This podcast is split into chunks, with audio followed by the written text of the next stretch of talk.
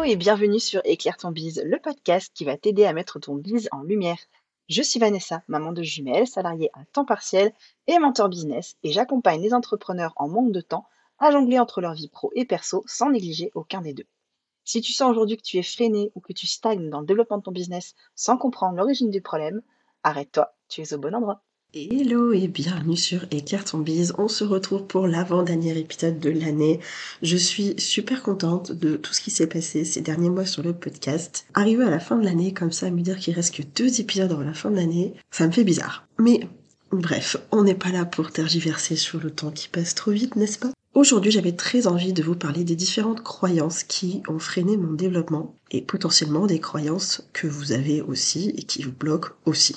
Il y en a plusieurs. Je vais en partager trois, mais c'est, disons que ce sont les trois principales. Il y en a d'autres, mais je pourrais les partager dans un autre épisode. J'ai envie de rester sur mon format moins de 10 minutes pour cet épisode, donc on va essayer de se concentrer un petit peu. La première croyance que j'ai eue et qui m'a bloquée pendant très longtemps, pendant presque un an, c'est que je dois forcément tout faire toute seule puisque je suis solopreneur.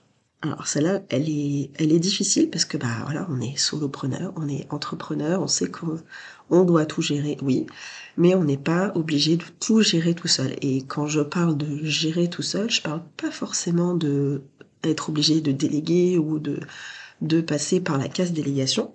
Je parle surtout du fait que c'est important d'avoir un, un, petit réseau, d'avoir des gens sur qui on peut compter, qui comprennent ce qu'on vit et avec lesquels on peut juste relâcher un peu la pression, trouver un peu des nouvelles idées. J'ai mis quasiment un an à monter mon groupe de business friends mais j'ai vraiment aucun regret parce que ça fait un bien fou. On se retrouve tous les 15 jours. Alors, au départ, c'était pas vraiment un, mastermind, je l'ai appelé comme ça, mais c'était plus un groupe, euh, un groupe d'échange où on se retrouvait entre femmes, entre entrepreneurs, entre preneurs souvent, et où on pouvait vraiment, bah voilà, échanger, euh, se comprendre. Euh, on avait les mêmes difficultés, on avait vraiment les mêmes problématiques, les mêmes besoins, les mêmes envies.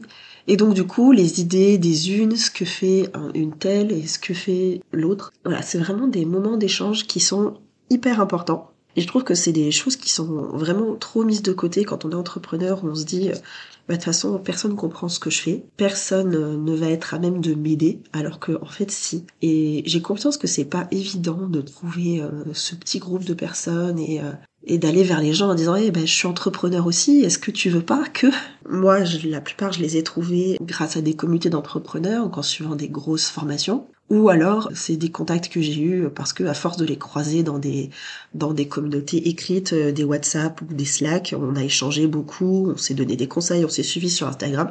Et au bout d'un moment j'ai juste proposé bah tiens j'ai un groupe d'entrepreneurs est-ce que tu veux pas nous rejoindre? Voilà. Donc ça s'est un peu passé comme ça. Ça n'a pas été beaucoup plus compliqué. J'ai bien conscience que ce soit pas évident puisque je suis moi-même introvertie. Je me définis comme quelqu'un de timide. Je déteste passer du temps au téléphone. Je déteste prendre la parole.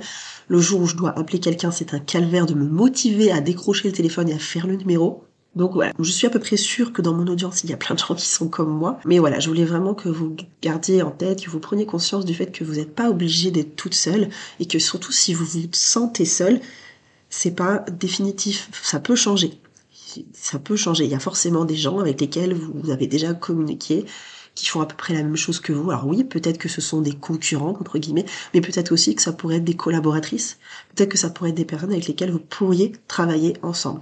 Typiquement, dans mon groupe d'entrepreneurs, il y a deux personnes sur lesquelles on a la même cible. On fait pas forcément la même chose, mais on a vraiment des cibles similaires et quand on s'adresse à nos clientes, souvent nos offres, elles font un peu écho, redondance, et ça ne nous empêche pas de travailler ensemble et de trouver des moyens d'aider nos cibles en commun. Donc voilà, donc, euh, en organisant des concours, en organisant des petits lives, en euh, préparant des offres collaboratrices, pourquoi pas. Voilà, il y a vraiment plein de formules et de solutions, et c'est la première fausse croyance que je voulais aborder avec vous, parce qu'elle reste très importante à mes yeux, et ça a beaucoup participé à mon année 2022, puisque j'ai créé ce petit groupe fin 2021. J'en ai rajouté quelques-unes courant 2022, mais le groupe a été créé fin 2021. Pour moi, ça reste vraiment une, croyance qui m'a bloquée euh, pendant presque un an parce que je pensais que je pouvais pas avoir mon propre petit réseau à moi et que j'étais forcée d'avoir le réseau des autres.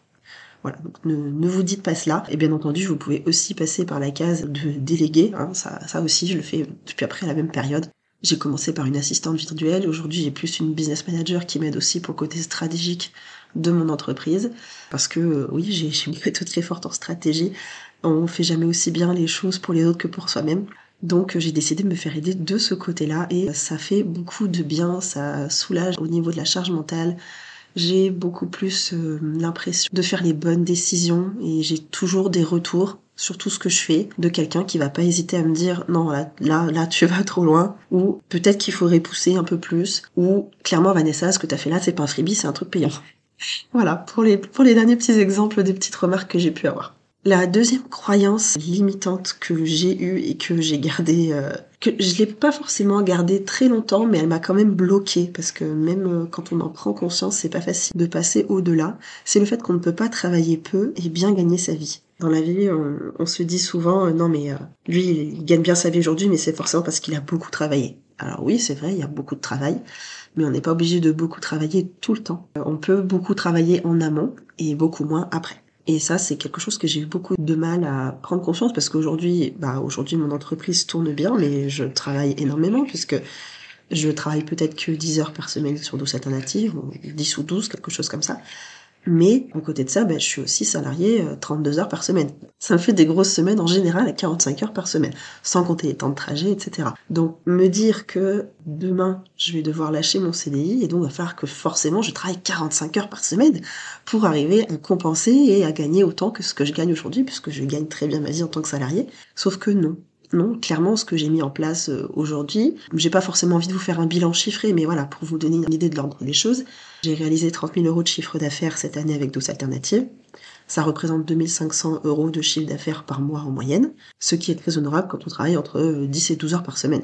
Mais rien ne m'empêche demain de continuer à travailler 10 à 12 heures par semaine et juste de maximiser mon chiffre d'affaires en étant plus stratégique et en automatisant plus de choses dans mon activité, etc. Ça va nécessiter forcément du temps d'organisation en amont, mais d'ailleurs, j'aurais pas forcément besoin de travailler 45 heures comme je le fais maintenant.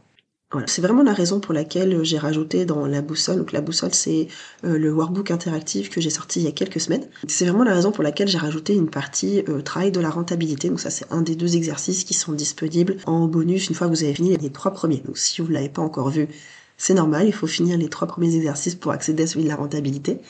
Mais voilà, c'est vraiment la raison pour laquelle je voulais rajouter cette idée de comment être rentable et comment est-ce qu'il faut organiser son temps pour que les heures facturables nous permettent d'atteindre nos objectifs.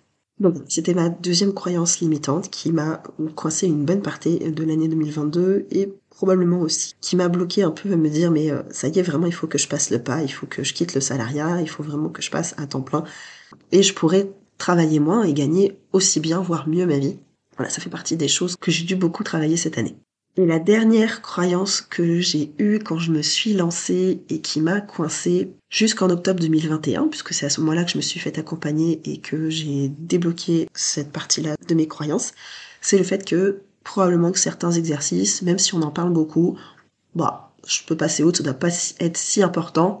Et si je les bâcle un peu, si je vais un peu vite dessus, ça doit pas être très grave. Oui, mais non, si tout le monde en parle, si tout le monde vous dit que ce sont des bases à travailler, c'est pas pour rien.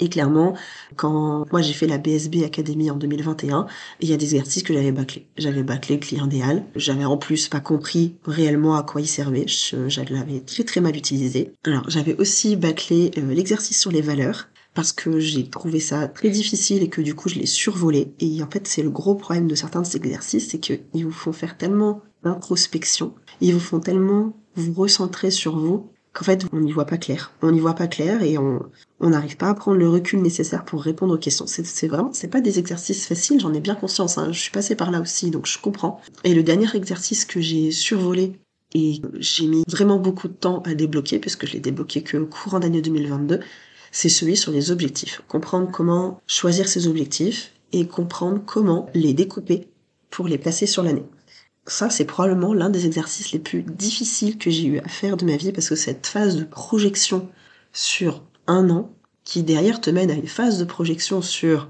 plusieurs années, donc la vision, alors là, je crois que j'ai pris la migraine de ma vie en faisant cet exercice. Mais en le refaisant cette année avec d'autres explications de quelqu'un d'autre qui m'a amené à voir les choses différemment, à les comprendre autrement et surtout à voir le résultat et ce que ça allait pouvoir m'apporter Ça, ça m'a beaucoup aidé. L'autre raison pour laquelle je trouve que c'est difficile de travailler, d'entreprendre tout seul, c'est parce que ce genre de retour et ce genre d'aide, si vous êtes coincé, vous pouvez pas les avoir si vous êtes tout le temps tout seul en fait. Et j'ai bien conscience que se faire accompagner financièrement, c'est pas toujours possible. On a chacun les moyens qu'on a. Il y en a qui sont déjà euh, parents célibataires, qui euh, ont des crédits sur le dos, qui se trouvent avec euh, des factures, qui sont lancés dans l'entrepreneuriat mais qui ont plus de chômage et qui aujourd'hui coup se retrouvent coincés parce que dans leur situation, s'ils font pas de chiffre d'affaires, ils avancent pas, donc on peut pas investir dans ces cas-là et ça je le comprends.